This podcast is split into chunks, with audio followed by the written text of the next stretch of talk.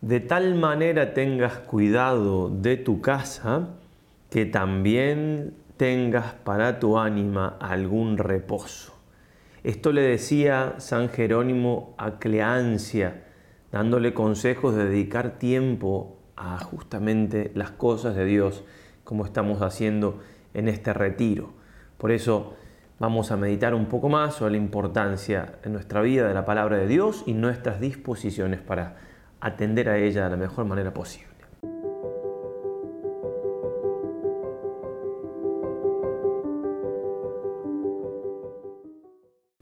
Pero comencemos como debemos hacerlo, poniéndonos en manos de nuestra Madre del Cielo. En el nombre del Padre, del Hijo y del Espíritu Santo.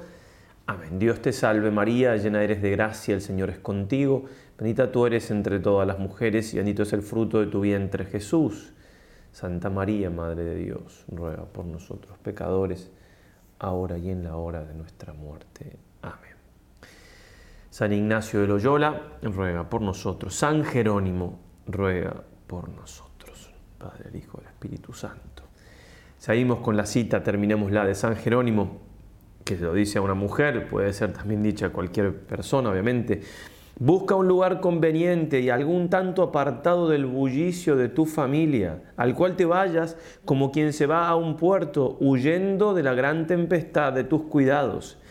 Y allí solamente haya lección de cosas divinas y oración continua y pensamientos de cosas del otro mundo tan firmes que todas las ocupaciones del otro tiempo del día ligeramente las recompenses con este rato de desocupación.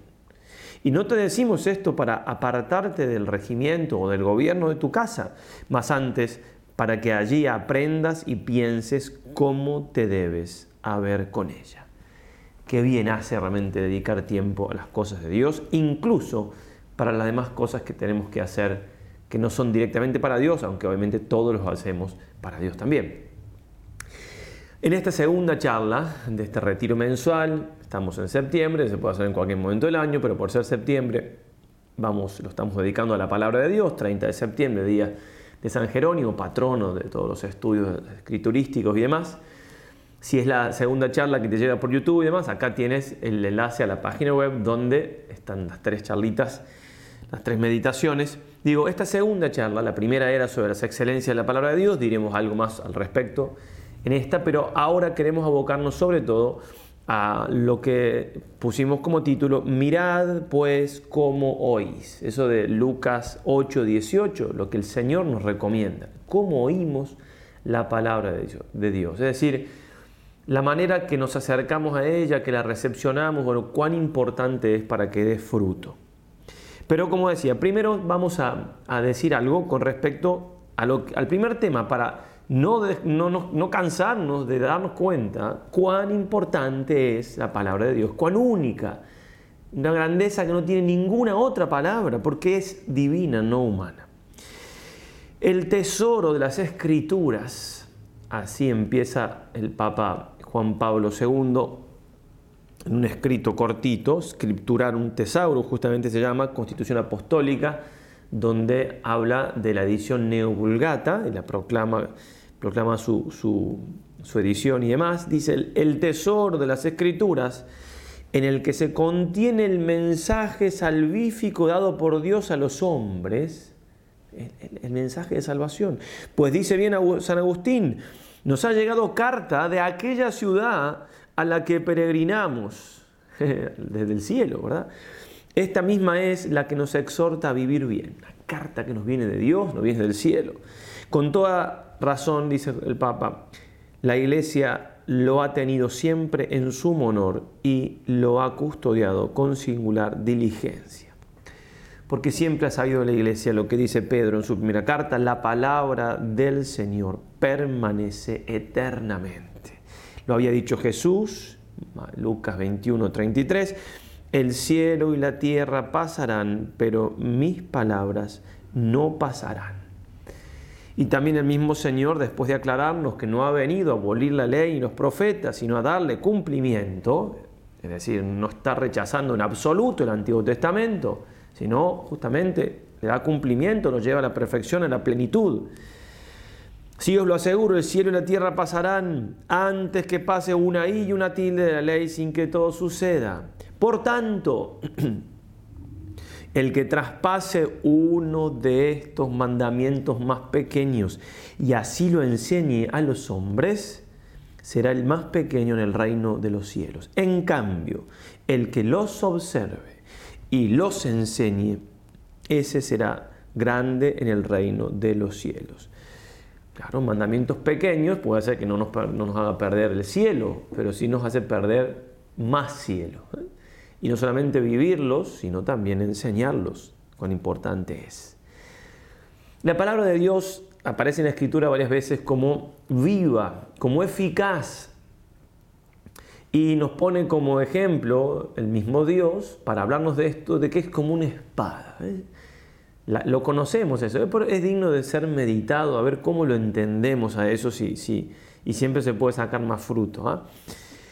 Hebreos 4:12, porque la palabra de Dios es viva y eficaz y más tajante que cualquiera espada de dos filos, y penetra hasta dividir alma de espíritu, coyunturas de tuétanos y discierne entre los afectos del corazón y los pensamientos. Es muy fuerte todo esto, es muy claro, muy profundo, todo lo que hace la palabra de Dios.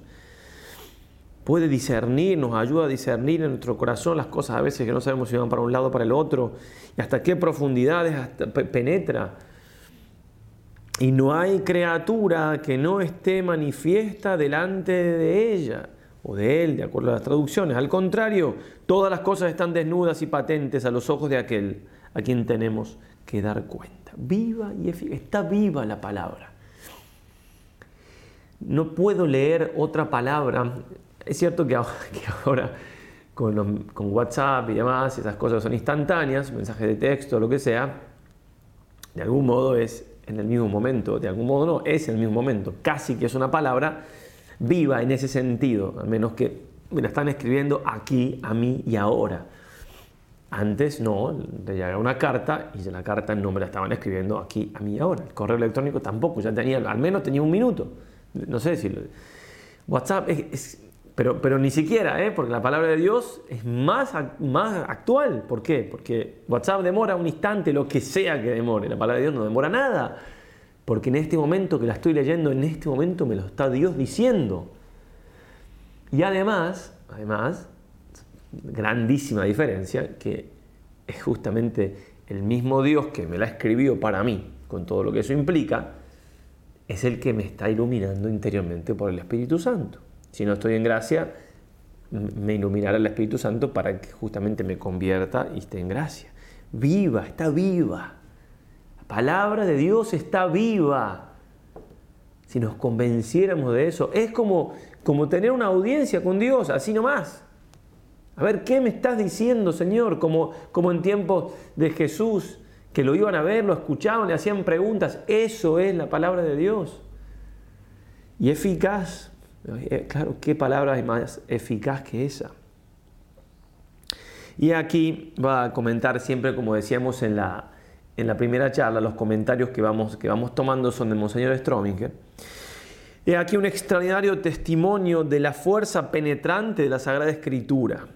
Por eso dice San Gregorio Magno, y aquí nos lo dice a nosotros, pero también catequistas, toda persona que de algún modo u otro se dedica a la palabra de Dios, a enseñarla.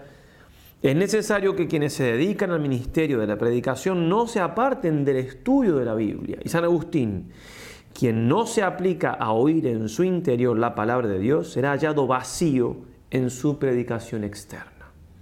Es lo que no han cesado de inculcar en sus encíclicas los últimos pontífices, en el tiempo de Monseñor León XIII, Providentísimos Deus, en el documento, Benedicto XV, Espíritu Paráclito y Humanis Generis, y Pío XII, en Divino Aflante Espíritu. También en el Apocalipsis encontramos pero ya directamente en boca del Señor Jesús. Se le aparece en visión a San Juan. Tenía en su mano derecha siete estrellas y en su boca, y de su boca, perdón, salía una espada aguda de dos filos y su aspecto era como el sol cuando brilla en toda su fuerza. Espada aguda de dos filos, otra vez. La espada de dos filos, comenta Strobinger, es la figura del poder de la palabra de Dios. El poder que tiene la palabra de Dios como una espada.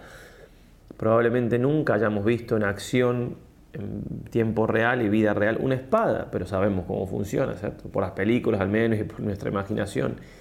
Así obra la palabra en nosotros, así. También leemos en Isaías 49.2, Él hizo mi boca cual espada afilada, porque claro, decía palabras de Dios, me escondió bajo la sombra de su mano, me convirtió en saeta aguda dentro de su aljaba me tenía guardado. ¿eh? La aljaba tenía guardado la saeta, la flecha, era una, es la palabra de Dios también, espada, flecha.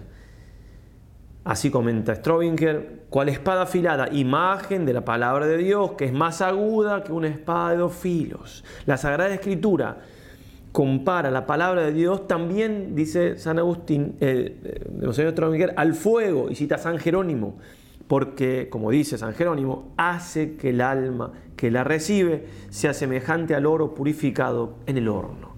Otra figura más, flecha, saeta, fuego, me purifica la palabra de Dios, como el fuego purifica el oro. Y comentando, podemos, no sé si está hablando de este versículo, pero podría ser, también está por ahí en los comentarios de Strobing, San Agustín decía de esto de saeta. Saetas son las palabras de Dios hieren y atraviesan los corazones.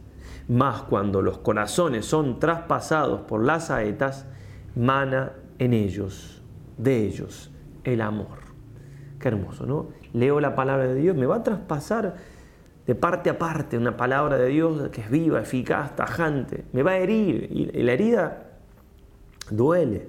Confrontar mi vida con la palabra de Dios, bien, eso puede pero de esa herida va a brotar el amor, que es lo más necesario que tenemos. Que buscar y que operar y que orar y que transmitir y que... Y en esto de que es viva la palabra de Dios, como venimos diciendo, la, misma palabra de Dios la presenta como personificada. Envió el Señor una palabra contra Jacob que cayó sobre Israel. Isaías 9:8.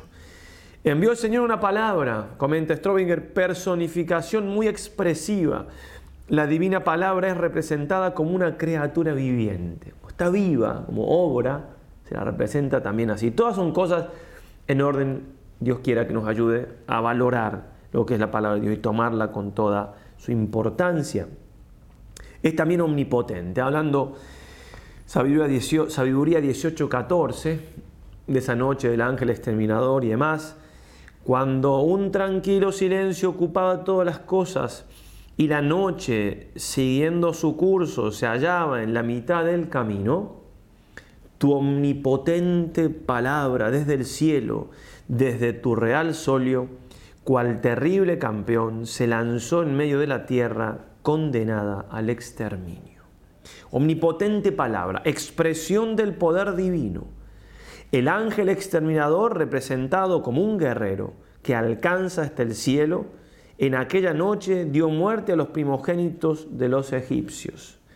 En la liturgia se aplica la palabra en sentido comodaticio a la encarnación del verbo, porque también este vino como un guerrero esforzado a quebrantar el poder de Satanás. Las figuras del Antiguo Testamento son completadas en el Nuevo contra Satanás, pero viene como un guerrero el Señor, viene a luchar por nosotros.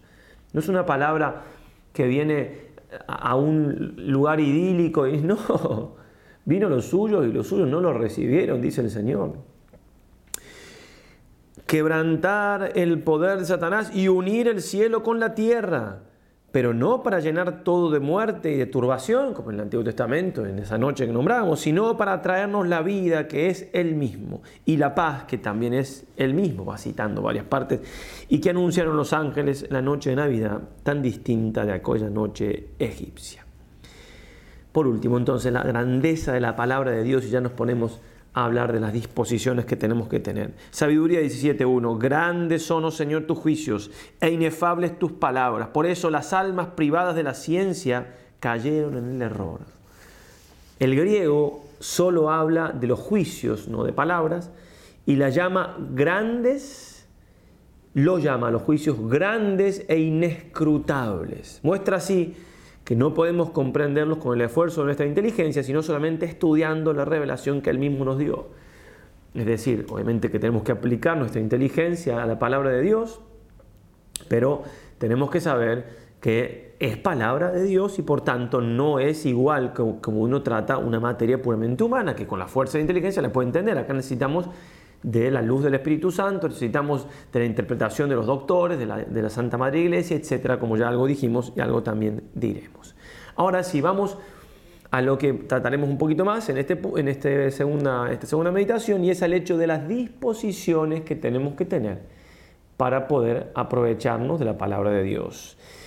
Mirad pues cómo oís, Lucas, 18, Lucas 8, 18, porque el, al que tenga se le dará y al que no tenga aún lo que crea tener se le quitará.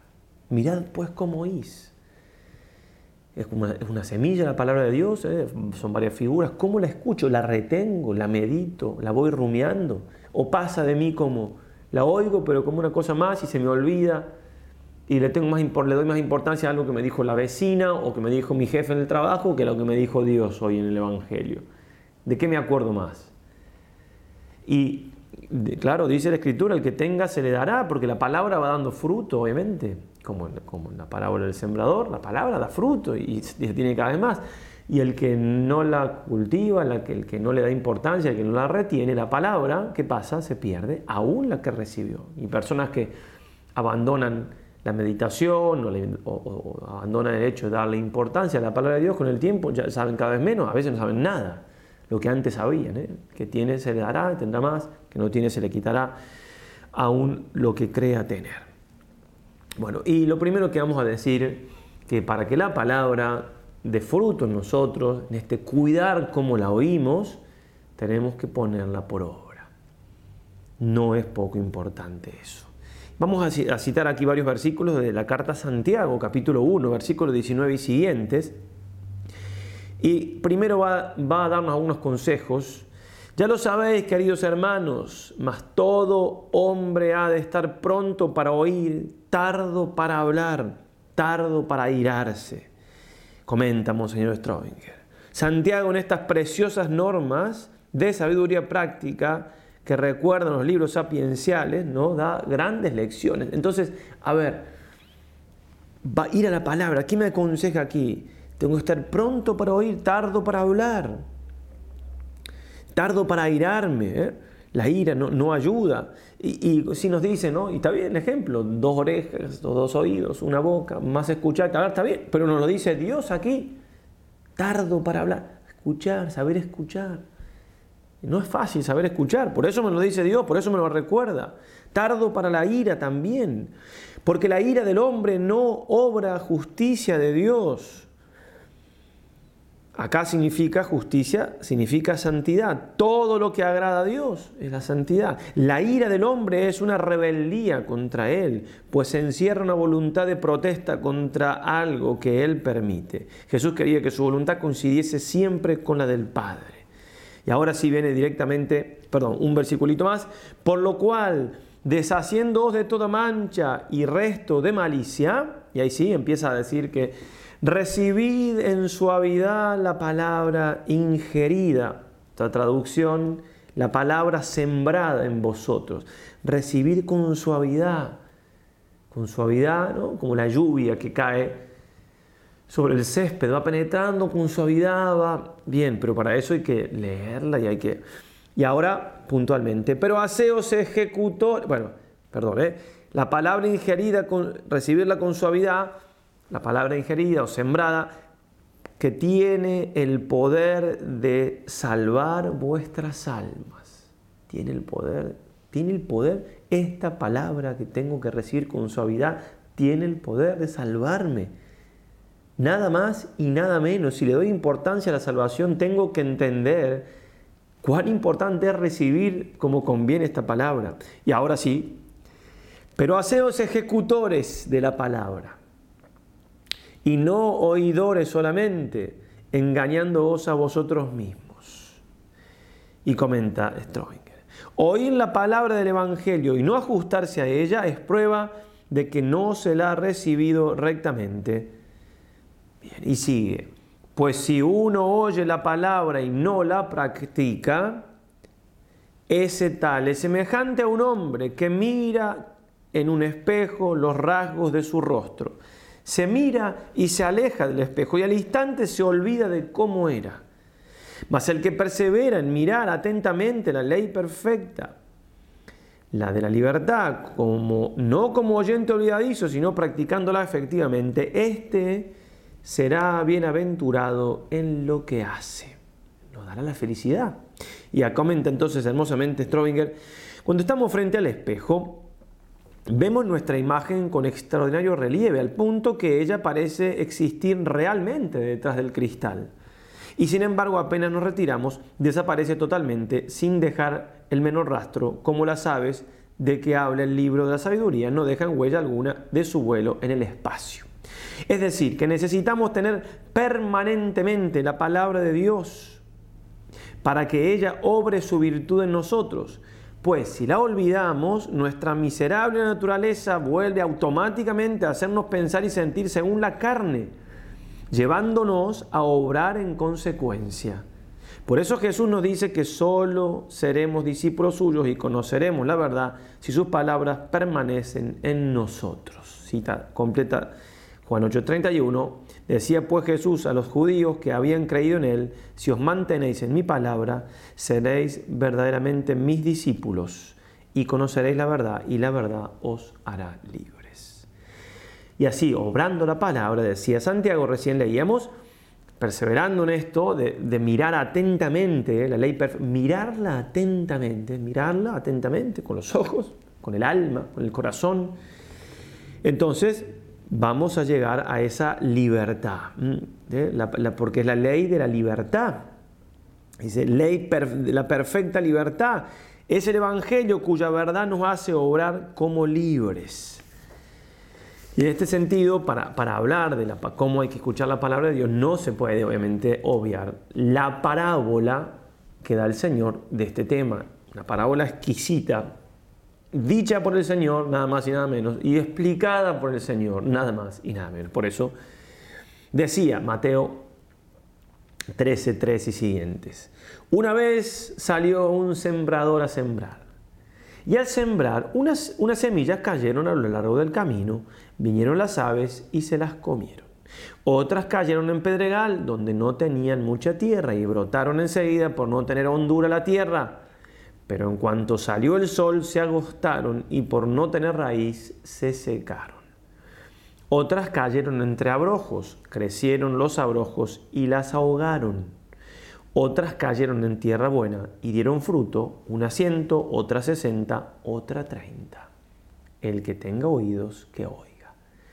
Y ahora la explicación exquisita del Señor.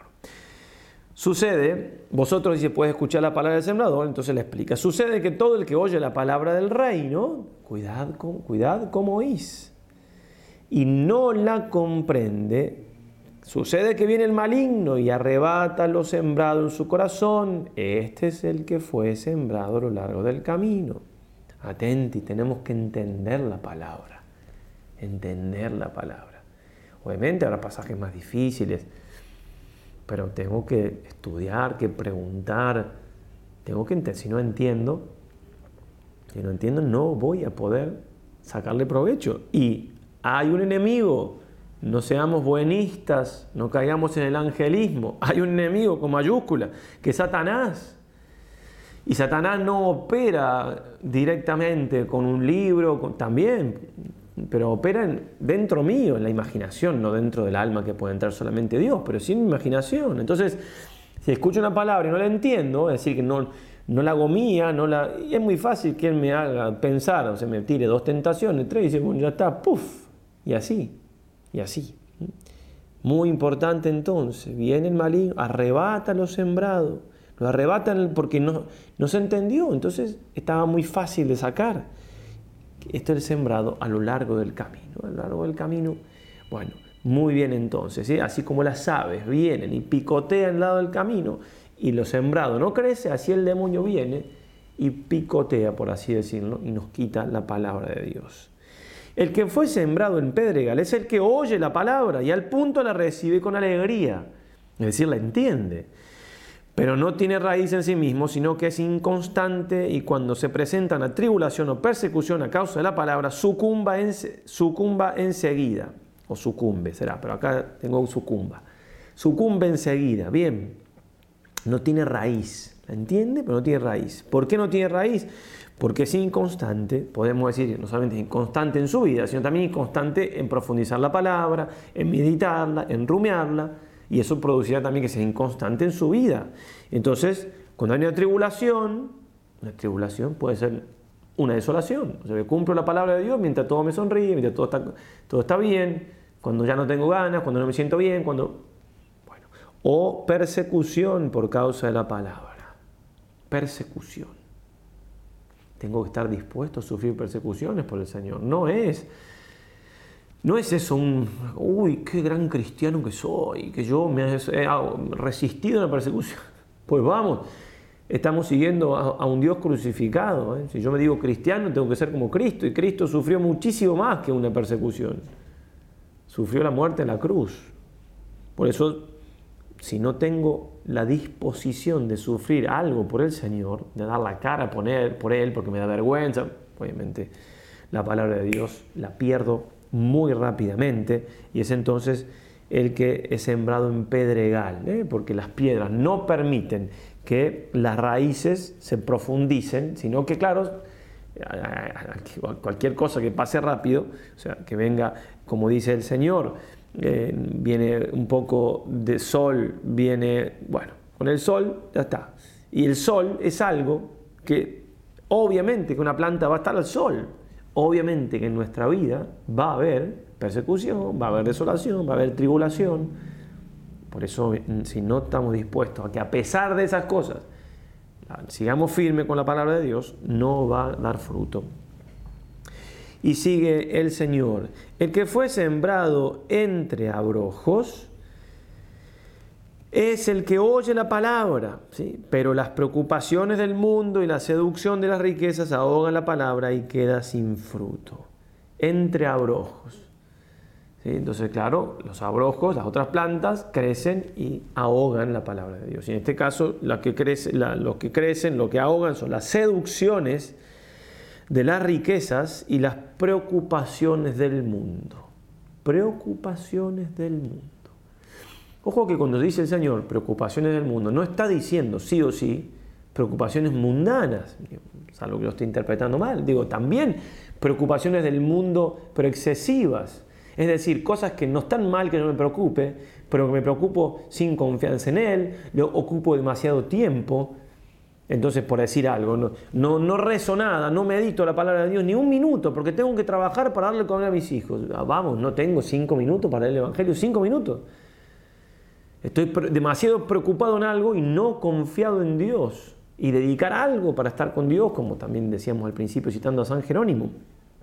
Bien, y la seducción de las riquezas, la seducción de las riquezas. ¿eh? Por eso San, Ignacio en los ejercicios nos habla, pero lo primero el daño que hace, ¿no? la, debacle que me lleva después a la soberbia. Bien, cuidado en todas estas cosas, cuidado entonces, hay que para meditar esta... Porque obviamente muy probable que algo, alguna de estas cosas esté influyendo en mi manera de, enfrentar la palabra de Dios. Es muy, probable. O sea, de, que llegue a mí, no de todos los frutos, alguna de todas estas cosas que hemos dicho. El que fue sembrado en tierra buena es el que oye la palabra y la comprende este sí que da fruto y produce unos 100, unos 60, otro 30. Una disposición que hay que tener también, además de esto que vamos diciendo, para aprovechar la palabra de Dios, es la humildad. Y en esto de la humildad, lo decíamos en la charlita anterior, en la meditación anterior, que no soy yo el Espíritu Santo en el sentido de que no lo tengo el Espíritu Santo y, y voy a muchas cosas tengo que consultar, tengo que leer, tengo que enseñar es para, ser interpretada en espíritu de iglesia. Ninguna profecía es de interpretación privada, dice San Pedro en su segunda carta. Pero leamos largo este pasaje. él viene diciendo que eh, hace una referencia a, la, transfiguración del Señor en el monte Tabor. Dice, wow, está hablando, lo vio a Cristo, vio su divinidad. Pero dice él, tenemos también más segura aún la palabra profética, la cual viene a en Ateneros como una lámpara que alumbra en un lugar oscuro hasta que amanezca el día y el astro de la mañana se levante en vuestros corazones. ¿Sí? Entonces, más seguro, una lámpara, eh, la palabra profética la cual hacéis bien entender es más segura aún, eso quería, más segura, ¿eh? más seguro que lo que él vio de Jesús transfigurado en la palabra de Dios. Comenta Monseñor Stroinger en este más seguro aún que el testimonio de nuestros sentidos, porque él había visto. La palabra en griego es bebaios, significa lo que está sólidamente fijado, una raíz, un ancla, bien consolidado, afirmado y por tanto seguro sin, y sin disputa. nuestra fe es la prueba de las cosas que no se ven, es prueba. Tengo que tener, no es, ah, bueno, sí, será. No, no, claro que no, con firmeza hay que dar la vida si hace falta.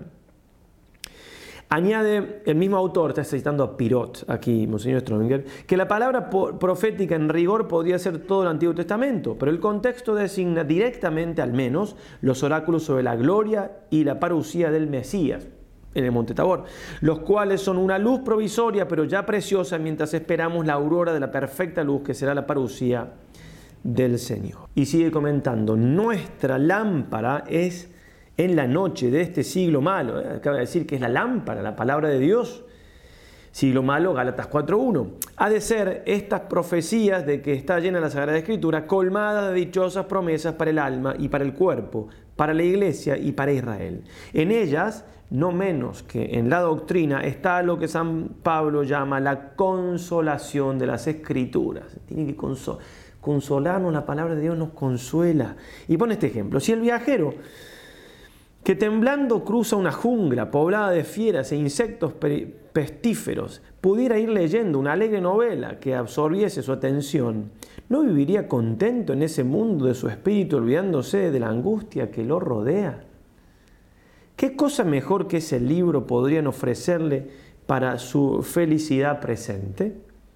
Eso es la Sagrada Escritura para el que atraviesa este mundo en el que a cada paso podemos ser víctimas de la maldad humana, de un crimen, de una injusticia o calumnia, de un accidente, de un contagio, de la miseria y de la guerra.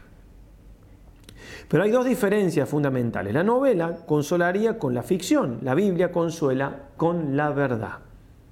La novela haría olvidar el peligro, mas no lo conjugaría, o sea, no lo cambiaría. La palabra de Dios lo conjura, porque Dios es el único que puede prometer y promete por añadidura todo cuanto necesitamos para el tiempo presente si ponemos nuestra atención en desear su reino y su justicia. Y sigue San Pedro. Entiendo esto ante todo. Entiende esto ante todo. Perdón, entendiendo esto ante todo, que ninguna profecía de la escritura es obra de propia iniciativa, porque jamás profecía alguna trajo su origen de voluntad de hombre, sino que impulsados por el Espíritu Santo hablaron los hombres de parte de Dios.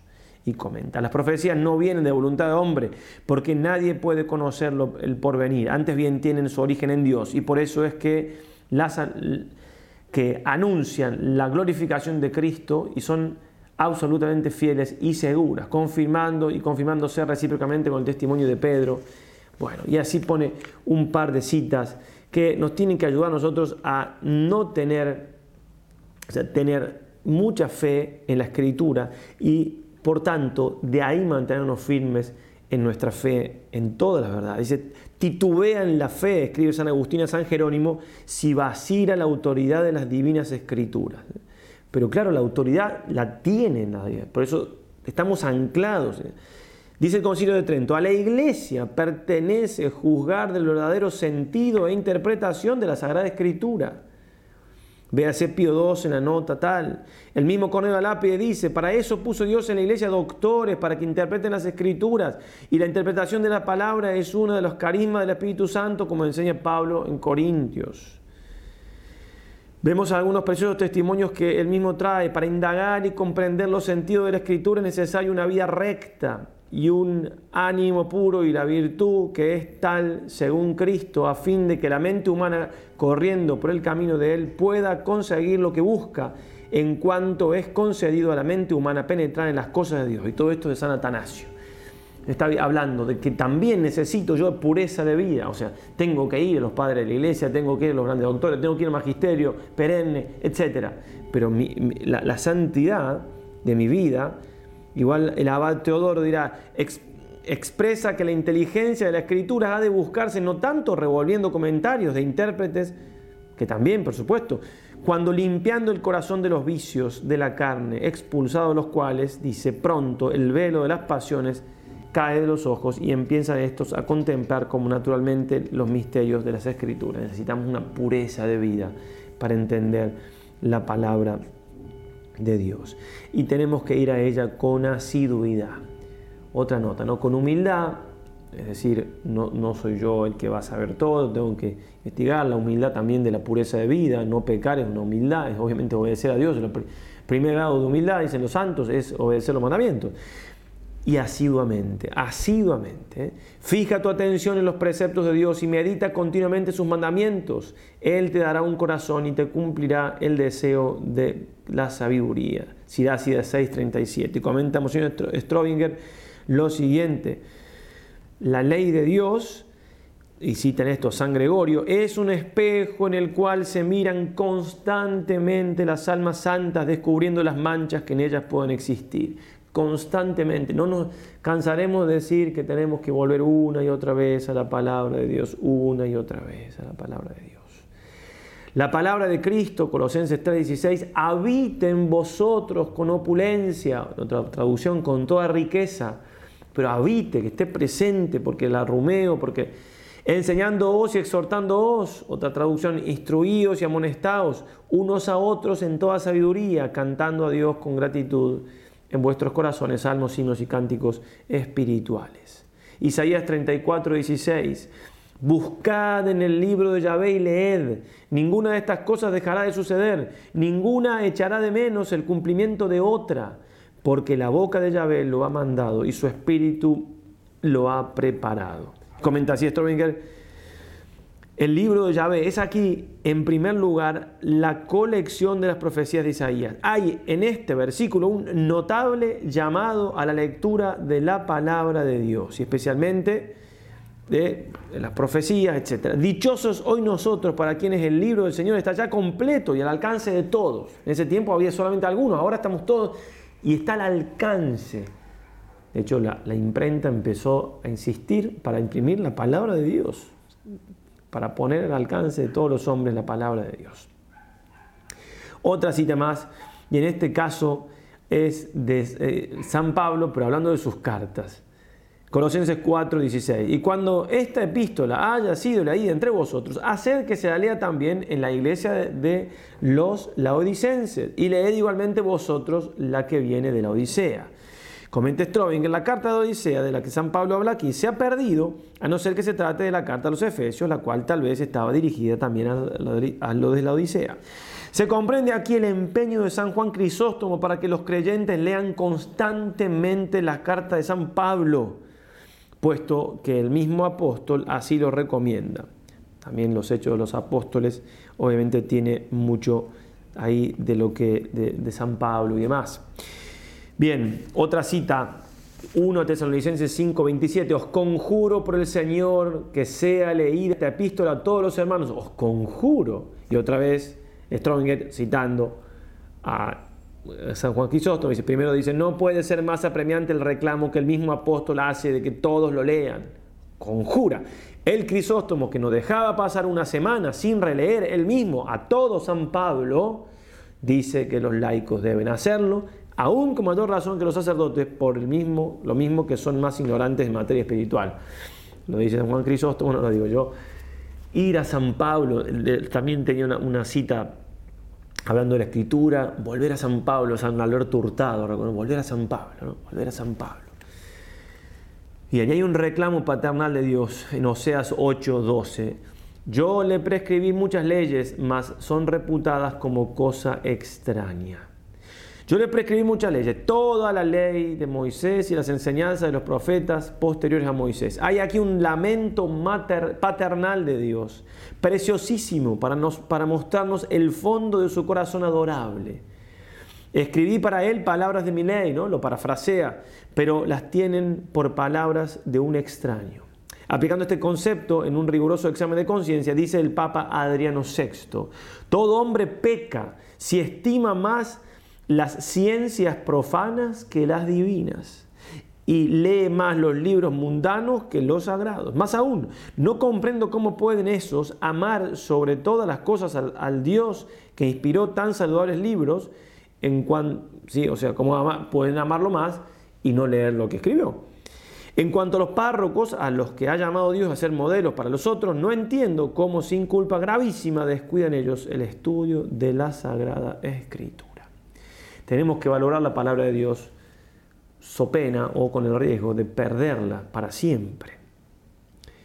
Amos 8:11. He aquí que vienen días, dice Yahvé el Señor, en que enviaré oh, hambre sobre la tierra, no hambre de pan ni sed de agua, sino de oír la palabra de Yahvé Andarán errantes de mar a mar y discurrirán del norte al oriente en busca de la palabra de Yahvé, mas no la hallarán.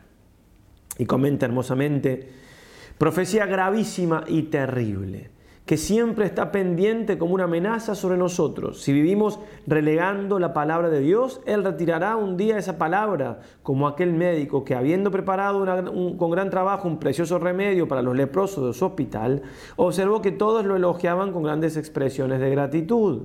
Pero luego cada uno se buscaba un remedio propio, despreciando el único eficaz que con tanto amor les había preparado. El médico, herido en su corazón, retiró entonces aquel bálsamo despreciado y los enfermos murieron todos. Tal es la conminación que aquí hace Dios, como en el Salmo 80, 13. En ella vemos el más trágico fin de una cultura que pretende hallar soluciones a los problemas del mundo sin contar con la actividad de Dios. Esto es mirándolo como un hombre del mundo y negando a su providencia la intervención activísima y constante que él reservó cuando nos dijo por boca de Cristo que ni un pájaro ni un cabello nuestro cae sin obra suya.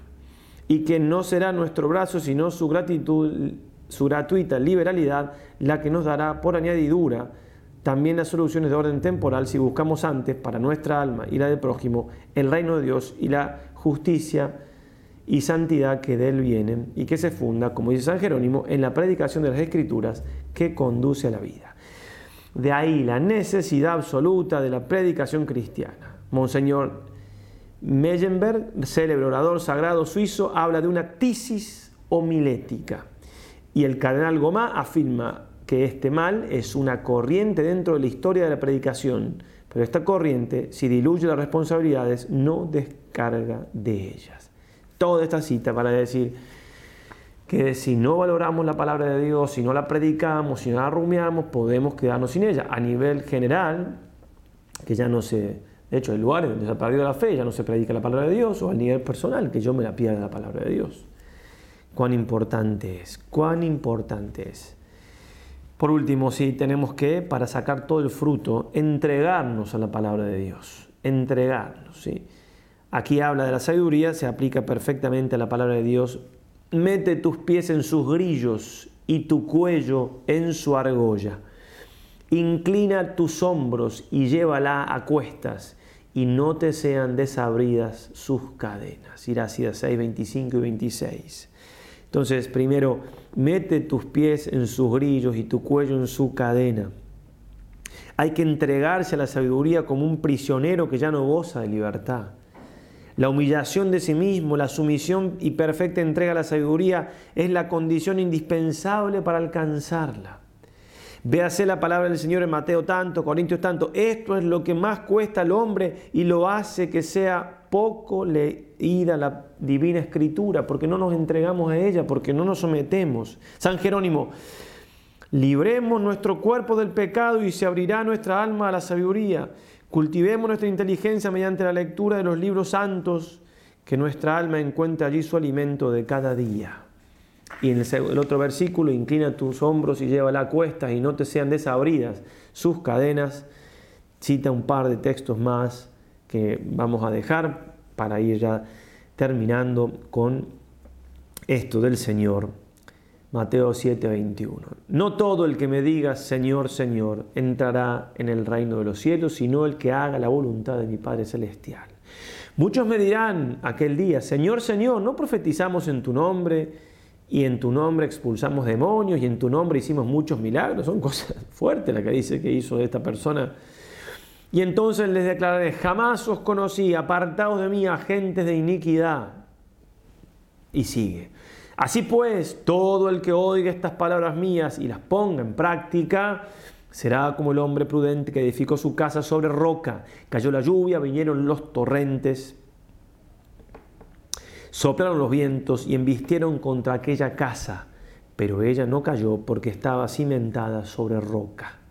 Y todo el que oiga estas palabras mías y no las ponga en práctica, será como el hombre insensato que edificó una casa sobre arena Cayó la lluvia, vinieron los torrentes, soplaron los vientos, irrumpieron contra aquella casa y cayó, y fue grande su ruina. Y sucedió que cuando acabó Jesús estos discursos, la gente quedaba asombrada de su doctrina, porque les enseñaba como quien tiene autoridad y no como sus escribas. Así nos tiene que asombrar la palabra de Dios, y así tenemos entonces que construir una casa sobre roca.